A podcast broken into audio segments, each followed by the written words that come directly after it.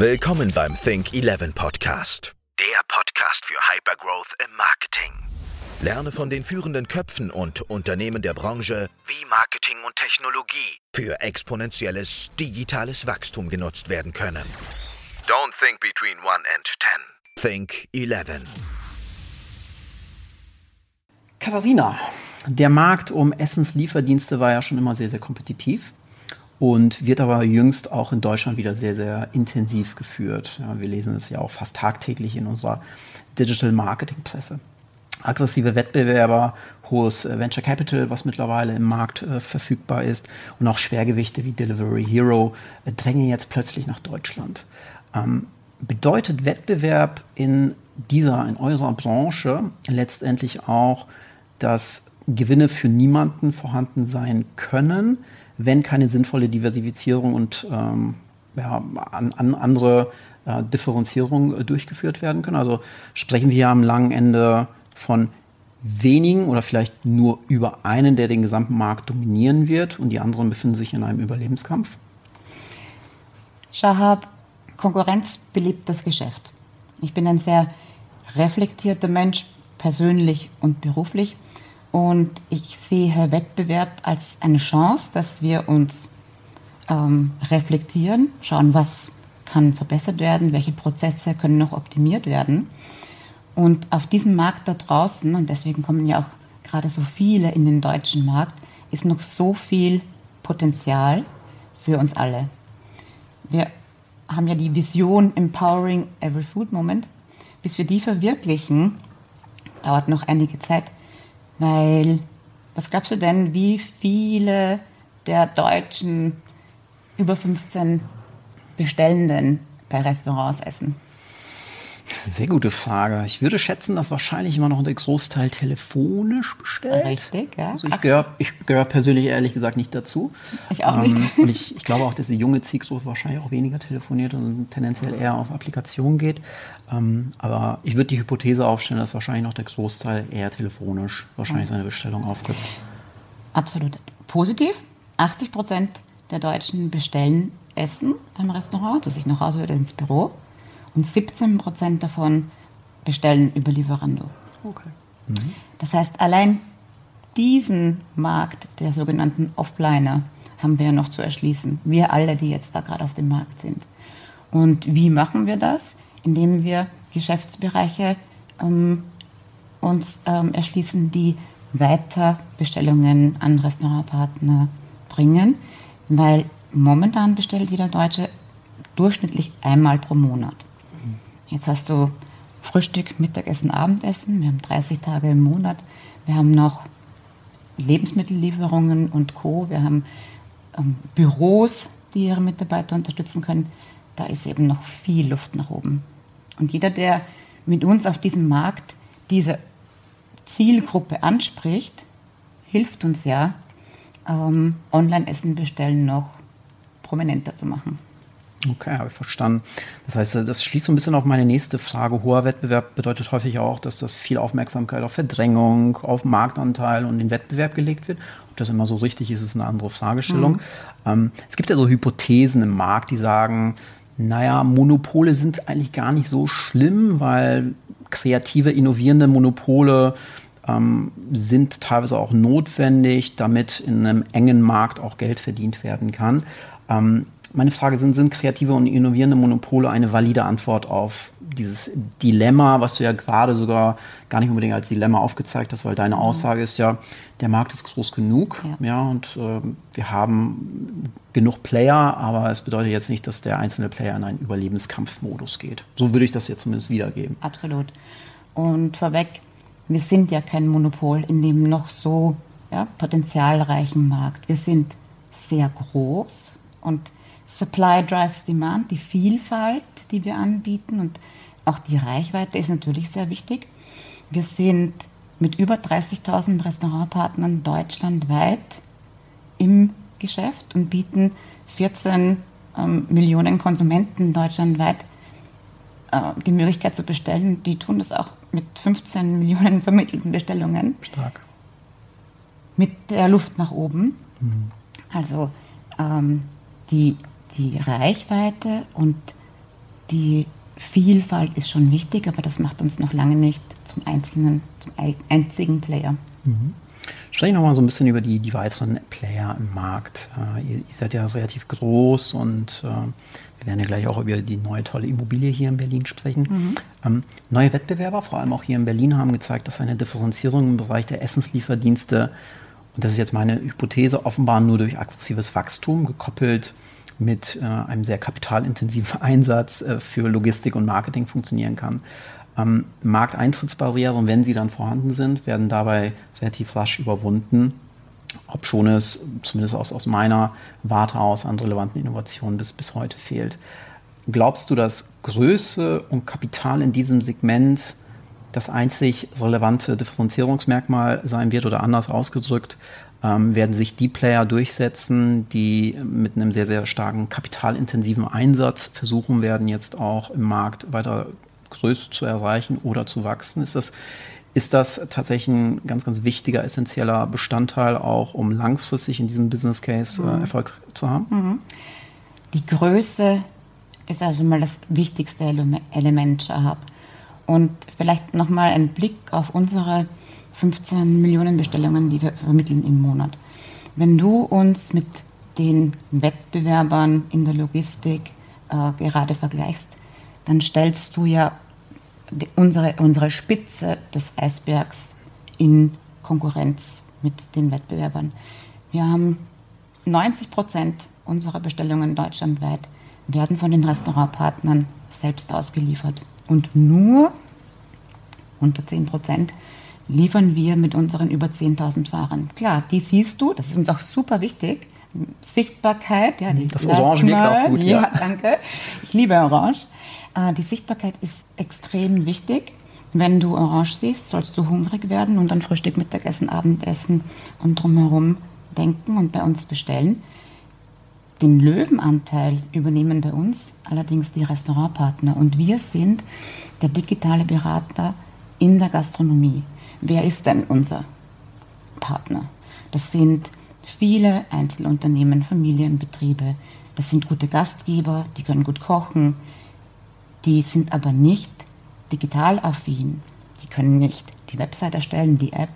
Wir bieten als Online-Payment-Provider ähm, zehn Zahlungsmöglichkeiten an. Die meisten unserer Konsumenten zahlen über PayPal zum Beispiel mach das mal als Einzelunternehmer ähm, und richte dir diesen Shop ein, diesen Online-Shop. Und die Skalierbarkeit, die Power durch die Größe bieten wir diesen kleinen Partnern. Das ist ja unsere Stärke. Da ist Logistik ein Part. Der ist allerdings jetzt nicht profitabel. Für uns nicht und für die anderen auch nicht. Wir leisten uns das gerne, um unseren Restaurantpartnern den Einstieg in Lieferung und Abholung mm, zu ermöglichen. Im Grunde wollen wir aber doch, dass wir durch, diese, durch diesen Wind unter den Flügeln ihnen zeigen, wie sie alleine in dem Geschäft dann weitermachen. Verstehe. Das heißt, diese 10 Prozent, die du da gerade ansprichst, ähm, wo, wo eure Lieferflotten auch eigenständig unterwegs sind, ist äh, natürlich äh, gegenüber den 90 Prozent noch äh, in der Minderheit. Ist aber ein Geschäft, was, was weiterhin auch bei euch äh, starken Zuwachs ähm, ja, erhält, weil genau das, was du gerade sagst, der Restaurantbetreiber wahrscheinlich sogar dankbar ist, gewisse Tätigkeiten einfach abzugeben in, in eure Hände. Ist das, ist das so korrekt?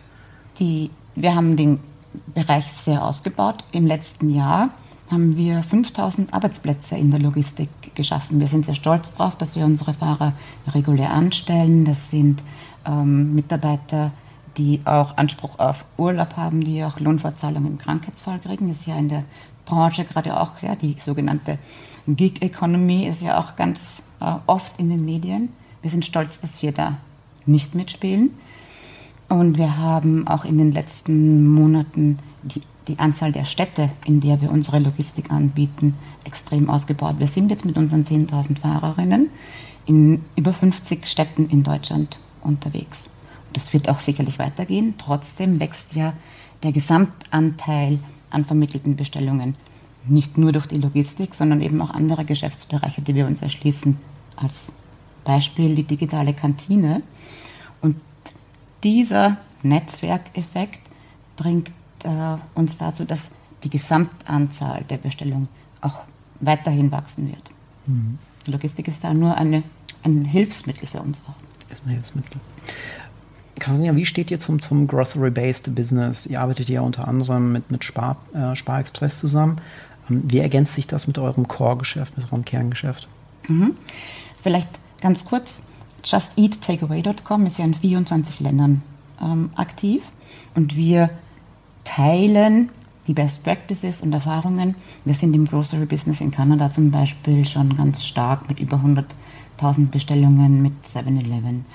Ähm, für Deutschland ist es so, es ist nicht unser Kerngeschäft, so wie es die Logistik eben auch nur ein Teil davon ist, aber es ergänzt jeden Essensmoment. Und der Konsument, die 14 Millionen Konsumenten sind ja schon auf unserer App. Und warum nicht auch denen, die ähm, den, den Bedarf nach dem Dinner, ja, nach einem Snackpaket zu ermöglichen? Wir haben die Partner, wir haben die Logistik, wir haben aber auch die Sichtbarkeit und die digitale Stärke für jeden Partner, der Supermarktlieferung ja schon selbst macht und sich bei uns auf unserem Marktplatz ganz einfach nur listen lassen möchte, weil die Konsumenten sind da. Jemand, mhm. der noch Essen oder Lebensmittel sucht, ist schon auf unserer Web oder App. Okay, das heißt, so eine gewisse Diversifikationsstrategie mit dem Vorteil, dass, dass die Nutzer ohnehin ja schon vorhanden sind und genau, letztendlich jetzt einfach verlängert werden. Shop, ja. Mhm, okay. Katharina, wie, wie, stehst du zum, zum Thema, das, das passt, finde ich, auch ganz gut zum, zum Grocery-Based Business, äh, Bedarf schlägt Loyalität. Äh, wie stehst du zu dieser Aussage auch in Bezug auf die Lieferzeiten, Schlacht, die sich aktuell am Markt ergeben? Wir, wir sind jetzt ja gerade auch hier in Berlin angereist. Ähm, die Werbereklame von, von, von einigen Wettbewerbern, glaube ich, äh, kann, man, kann man so benennen, reduziert sich sehr, sehr stark auf das Thema Lieferzeiten. Ähm, auch wenn das persönlich für mich jetzt nicht der, der wichtigste USP ist, aber Bedarf schlägt Loyalität. Bin ich ähm, als Konsument im Zweifel bereit, auf ein No-Name-Produkt zu gehen, nur weil ich dieses Produkt viel, viel schneller erhalten kann? gegenüber vielleicht einer Loyalität, die ich, ich nenne jetzt mal ein profanes Beispiel, ja, ich mag Chiquita-Bananen so, ja, und mhm. wenn, wenn ich jetzt irgendwie eigentlich jemand Chiquita-Bananen esse, aber dafür erstmal eine Stunde in Kauf nehmen muss, Transaktionszeiten gegenüber einem No-Name-Produkt, was innerhalb von zehn Minuten vorhanden ist. Glaubst du, diese Hypothese Bedarf schlägt Loyalität geht auf? Das ist so die erste Frage. Mhm. Die zweite ist, wie stehst du denn zu diesem Thema Lieferzeiten? Ist, ist, das, ist das so ein essentiell wichtiger Punkt? Mhm.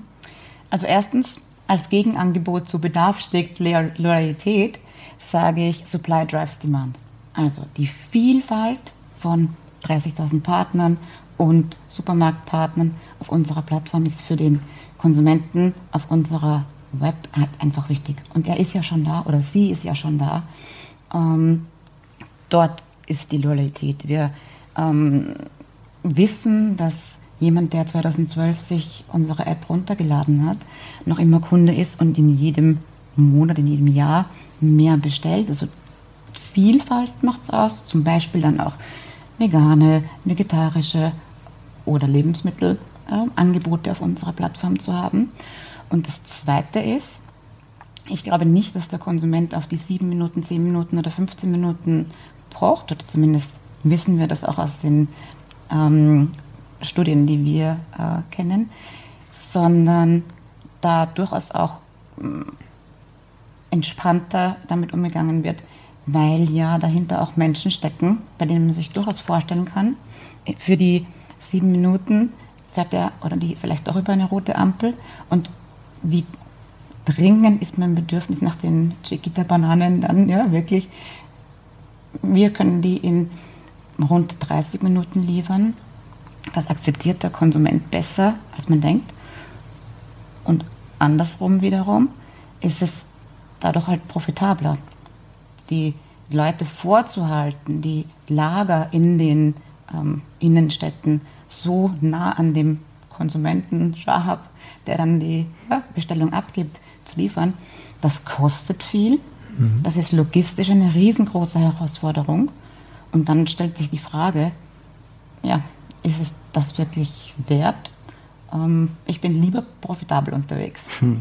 Das, das, ist eine gute Aussage. Du hast gerade die Lager angesprochen, Katharina. Mhm. Können beim Aufbau von eigenen Logistikcentern, die ein Mindestmaß von hohem Volumen benötigen, um überhaupt profitabel zu arbeiten, überhaupt mehrere Player, die es dauerhaft nachhaltig profitabel betreiben oder ähm, muss ich mir perspektivisch die Innenstädte so vorstellen, dass ich ein Logistikcenter nach dem anderen aneinander reiht und die alle letztendlich profitabel arbeiten. Also wie stehst du zum Thema ja. Lo Logistikcenter betreiben?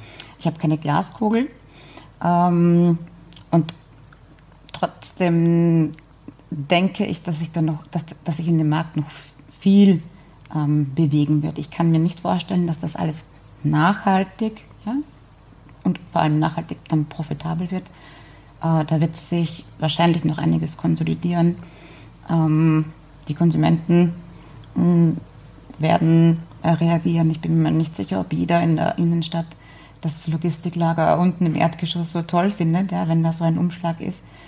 Ich bin sehr gespannt selbst. Mhm.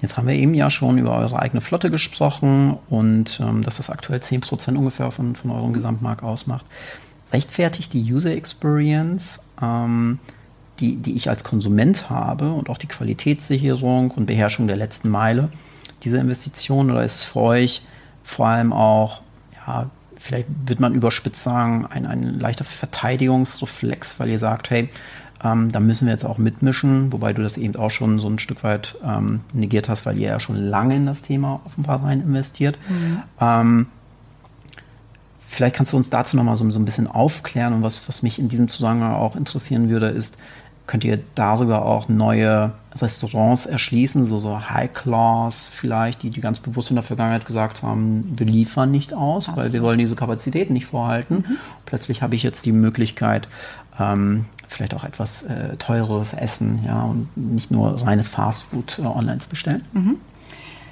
Unterschiedliche Perspektiven als Konsument, wenn du bei Lieferando bestellst, unterm Strich ist es dir ja egal, wer dieses Essen liefert. Es muss warm sein, wenn es warm ist, oder Sushi, ja, genau, frisch. Und es sollte in angemessener Zeit kommen. Ob da jetzt aber unser Restaurantpartner dir das Essen liefert oder unser Fahrer, unsere Fahrerin, ist dir in erster Konsequenz ja mal nicht so wichtig. Also der Konsument wird bedient, mit dem Restaurant, mit der Vielfalt, veganes Restaurant X, das in ähm, Berlin eben ähm, in jedermanns ja, Munde ist. Äh, für den Konsumenten bedienen wir mit allen Restaurants. Und ja, du hast recht, für das Restaurant, das sich bisher noch nicht mit Lieferungen äh, beschäftigt hat, ermöglichen wir den Einstieg in dieses Geschäft. Und es ist ähm, ein erster Schritt für diese unter 10 Prozent der Bestellungen, diesen Restaurantpartner in diesen Markt zu bringen und dort ähm, mehr und mehr Bestellungen zu generieren. Mhm. Jetzt ist es so, wenn, wenn ich an meinen heutigen Morgen denke, ich bin eigentlich ziemlich ähm, simpel gestrickt, würde ich sagen, was das Frühstück angeht. Ich mhm. frühstücke eigentlich jeden Morgen Quark mit Äpfeln, also sehr unspektakulär. Aber ich frühstücke. Mhm. Ich esse gerne zu Mittag. Ja. Klassischerweise auch zu Abend. Lieferando, ich bin auch ein großer, großer Freund von Lieferando. Mittlerweile bin ich, bin ich ein bisschen, bisschen ländlicher unterwegs. Da gibt es mhm. nicht so viel Angebot, aber immerhin immer noch äh, überschaubar Angebot. Ähm, bisweilen war es eher in Richtung der Abendzeit, wenn ich Lieferando genutzt habe. Mhm. Punktuell auch zur Mittagszeit. Was ich bisweilen noch gar nicht gemacht habe, ist mhm. das Frühstück. Mhm. Ähm, wie viel Abzeit siehst du denn in Summe für euch? Ja, zu sagen, hey, eigentlich wollen wir ja, 24 Stunden Verfügbarkeit für jeden Einzelnen zur Verfügung stellen, wenn es um Essen geht. Und ja. ist dieser Code überhaupt zu knacken, Frühstück zu, zu delivern? Fragezeichen. Mhm. Ähm, du sprichst die Vielfalt an, Shahab. Und das ist auch etwas, was uns vom Wettbewerb unterscheidet. Wir sind mit dem Marktplatzgeschäft ja in allen 2059 deutschen Städten unterwegs. Stimmt, in Osnabrück vielleicht mit ein paar weniger Restaurants als in Berlin. Aber das abzudecken, ist mal wichtig. Und unsere Restaurantpartner, wie auch wir, die bieten schon ganz lange auch Frühstück, Mittagessen und Abendessen an und lange und Öffnungszeiten und viel mehr Vielfalt, als man sich jetzt als Logistikpartner vorstellt. Ähm, wir haben im letzten Jahr natürlich auch durch Corona und dadurch, dass viele Menschen im Homeoffice waren, wir auch, eineinhalb Jahre, fast zu 100 Prozent, einen Trend gesehen, dass vom Abendessen, von der äh, Bestellung zum Abendessen hin zum, zum Mittagessen ähm, tendiert und haben da auch mit unserem Geschäftsbereich Digitale Kantine äh, ermöglicht, dass wir unseren Restaurantpartnern weiter steig steigende Bestellungen vermitteln können. Mhm. Mhm.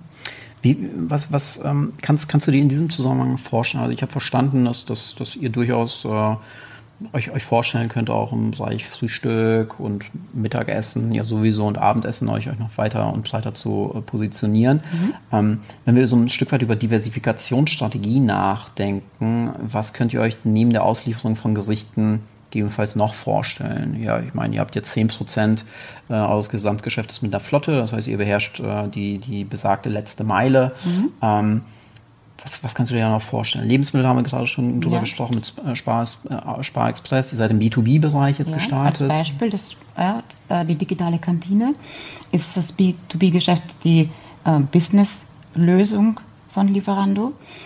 Wir richten uns an Unternehmen, die ihre Mitarbeiter und Mitarbeiterinnen mit einem täglichen oder monatlichen Guthaben unterstützen wollen.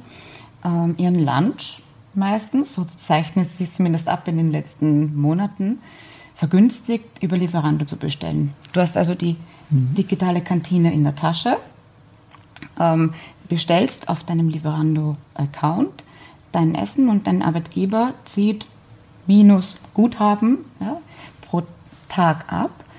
Und das ist eine Win-Win-Win-Situation für den Unternehmer, der in diesem War for Talents da draußen seine Mitarbeiter incentivieren kann den Mitarbeiter, der, und gerade jetzt war es in den letzten Monaten ja mit Homeoffice, Homeschooling, soll ich kochen auch noch zum Mittag, bestelle ich über Lieferando, hat sich auch gezeigt im Warenkorb, es würde mehr für Familien bestellt zum Mittag. Mhm.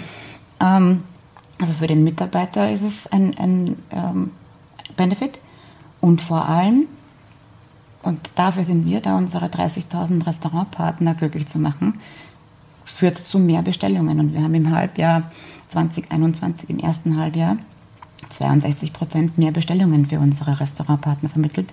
Da ist die digitale Kantine ein großer Treiber, weil es deutschlandweit 30.000 Kantinen, Kantinen bietet für Unternehmen, die nicht mehr klassisch im Erdgeschoss die Kantine mit ähm, Küche haben. Ne? Mhm. Okay.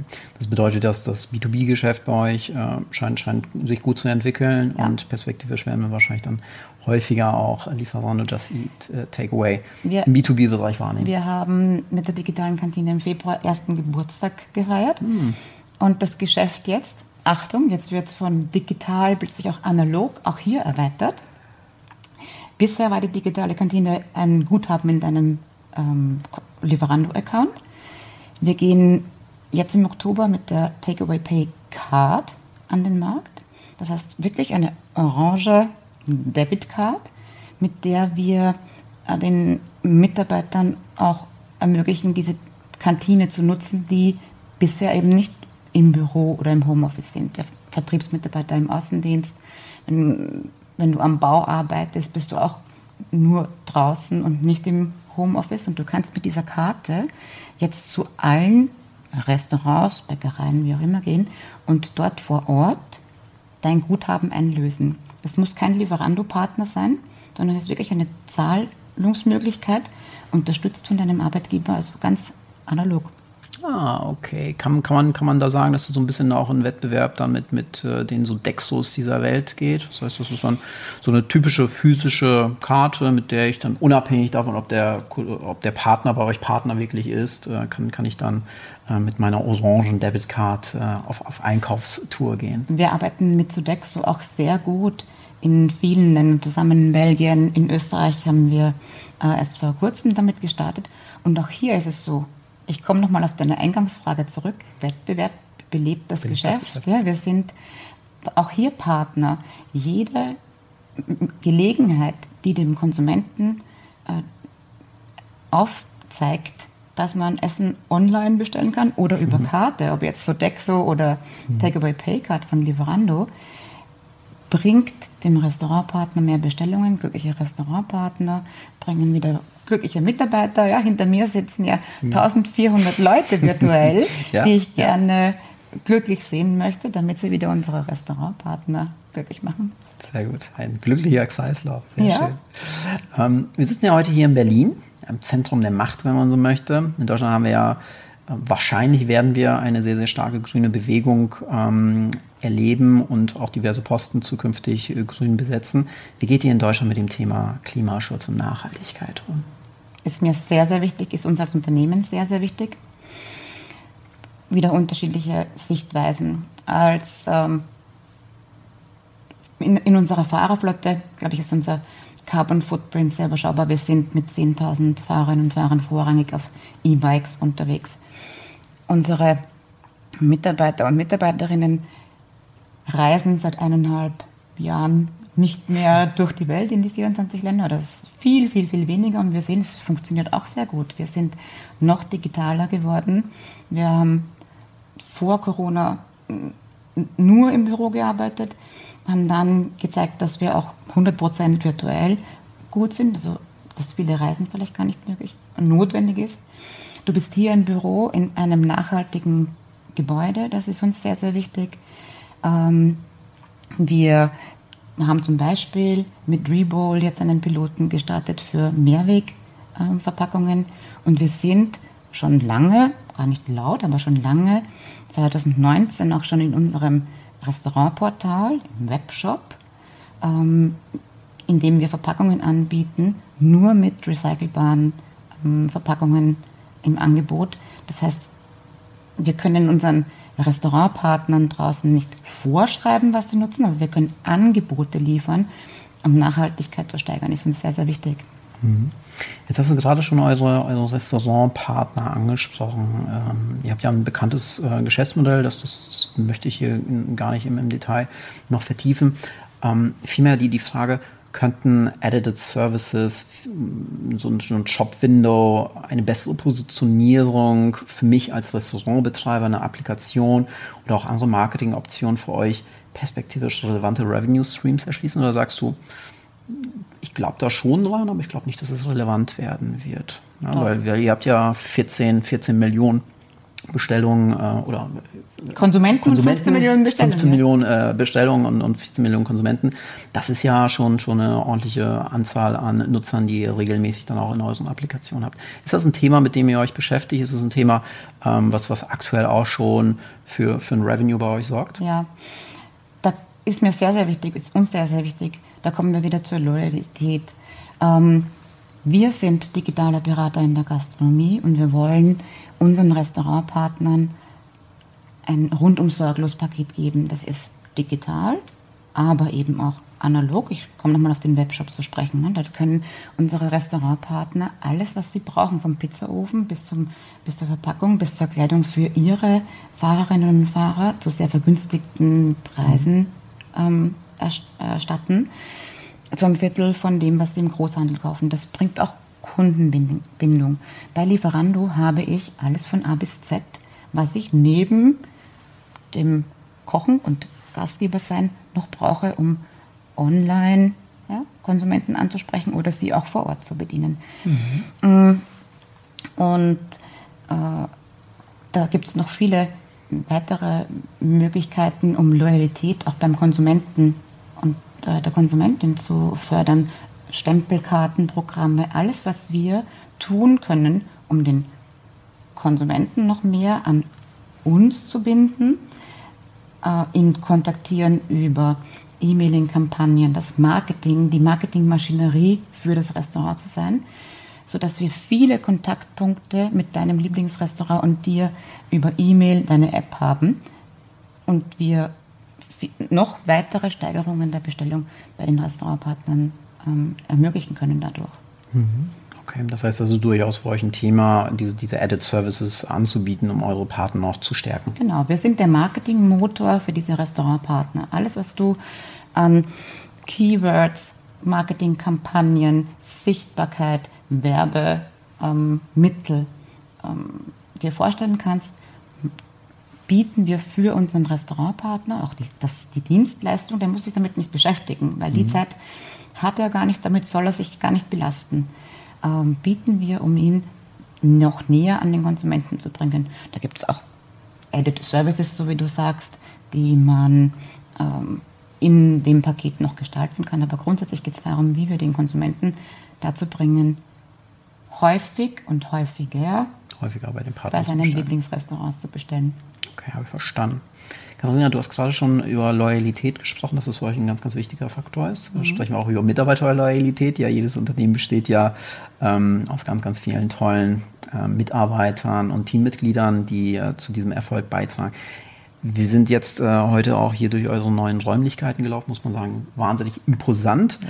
Erzähl uns doch mal ein bisschen über die neuen Räumlichkeiten hier in Berlin und äh, ich frage ja mal so ein bisschen nach dem Reason Why. Ja. Kurz in die Vergangenheit zurück.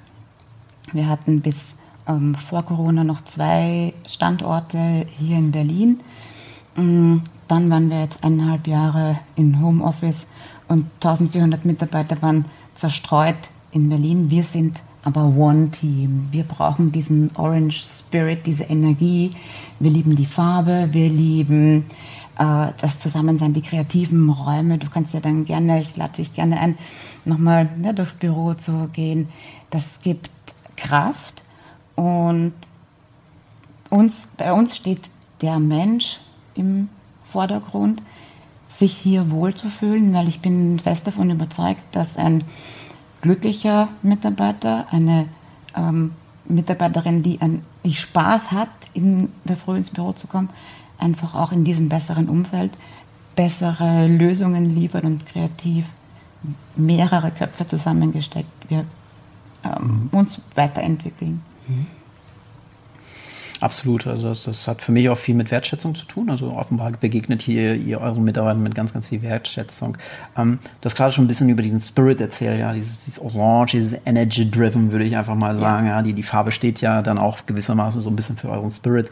Ähm, Erzähl uns mal so ein bisschen über die, die Unternehmenskultur bei euch. Ja? Was, was, was erwartet mich denn eigentlich, wenn ich ein potenzieller äh, Interessent äh, für das Unternehmen bin? Also wie, wie würdest du die Unternehmenskultur bei euch beschreiben? Mhm.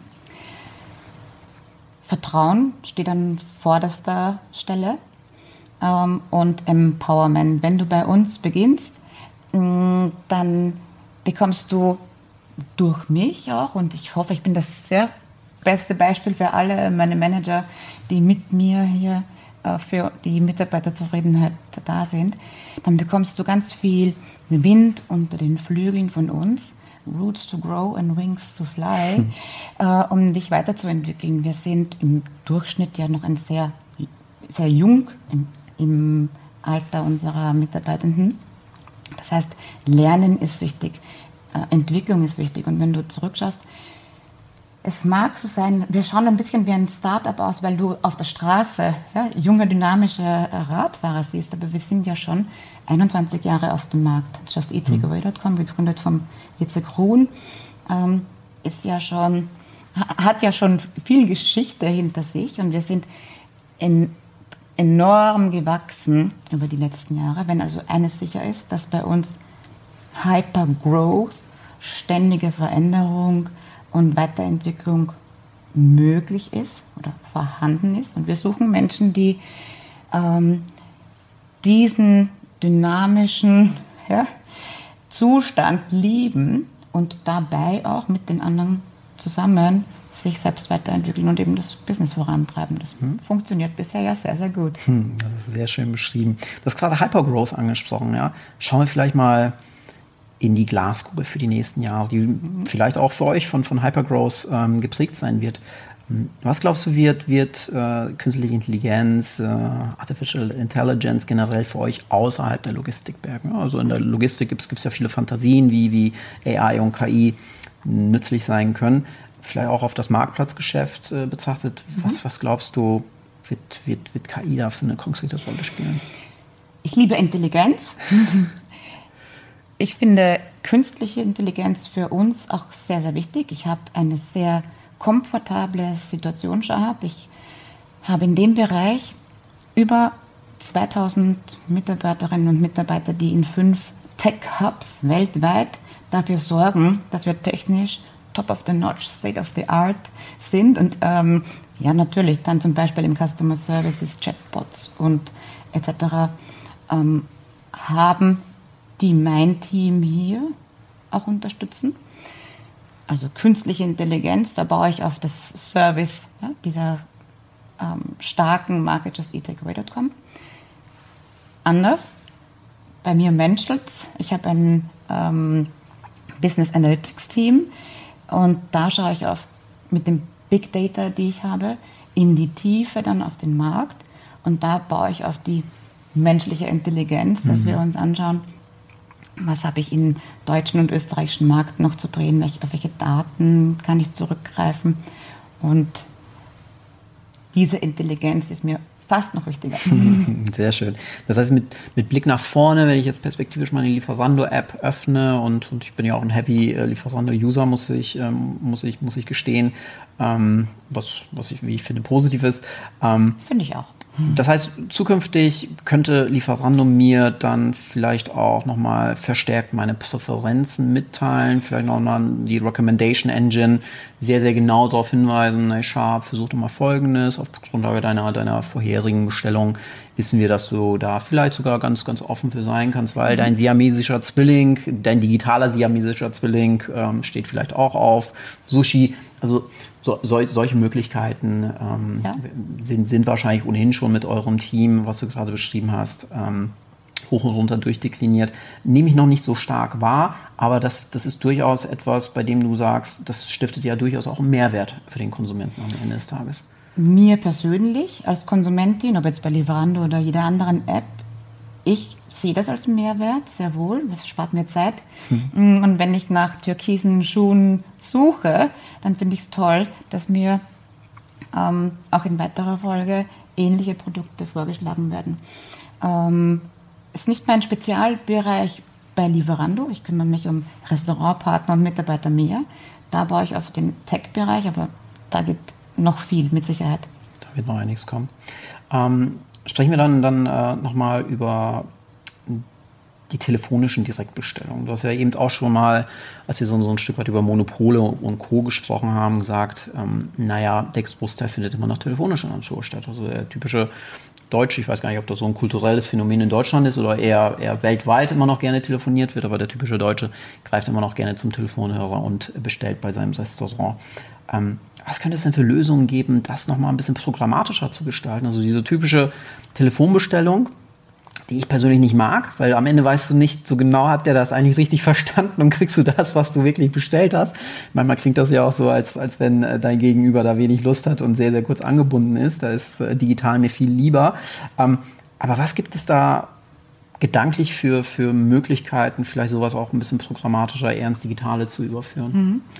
Du hast den internationalen Markt angesprochen und ja, da geht noch mehr. Niederlande oder UK sind viel stärker, da bestellen noch weniger ähm, Menschen telefonisch. Mhm. Und ähm, im deutschen Markt, ja, ich würde wirklich sagen, wir sind die Marketingmaschinerie, um diese bisher telefonisch bestellenden Menschen auf den Online-Kanal zu bringen für unsere Restaurantpartner.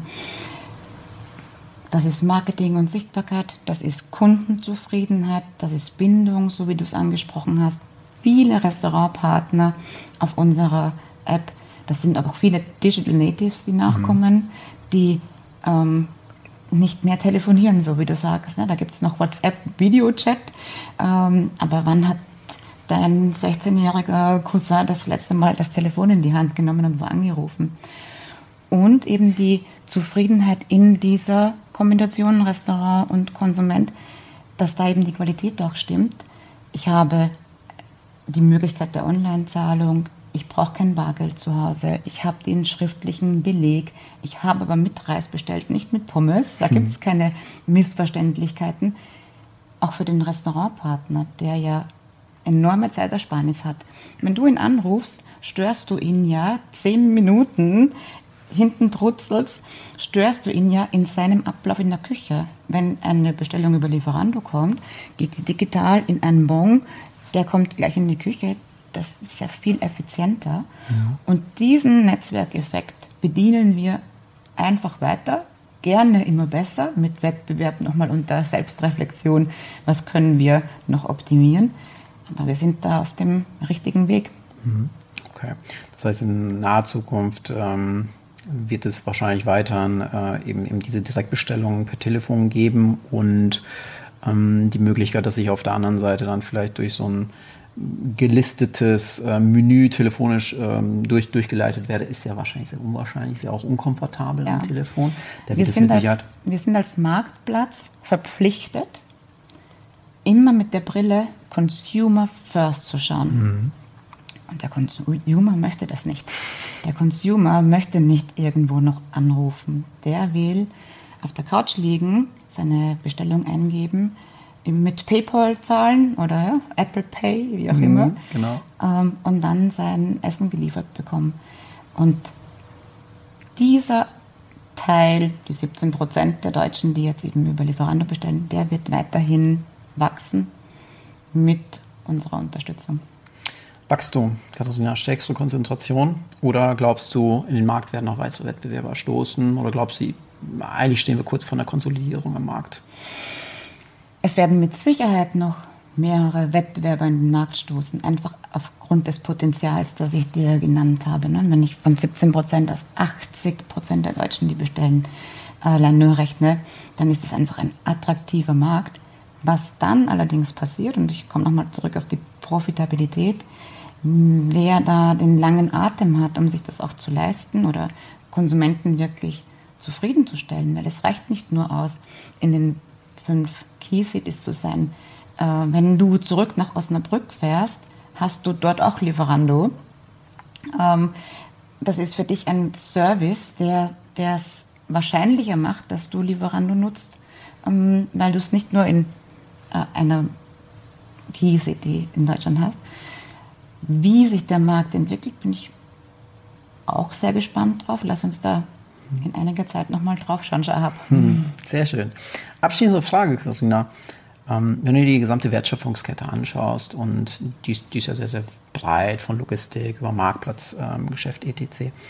Ähm, wenn ich ein junger Entrepreneur bin, der, der in, in, diesem gesamten Segment, in dem ihr euch jetzt tummelt, vielleicht in den nächsten Jahren mh, hm, ein tolles neues Produkt entwickeln möchte, wo glaubst du, ist noch Innovationsdruck vorhanden? Wo glaubst du, wird in den nächsten Jahren noch Demand existieren? Und ähm, was, was würdest du da als, als ähm, ganz grobe Empfehlung mitgeben, sich welches Segment nochmal etwas detaillierter anzuschauen? Mhm.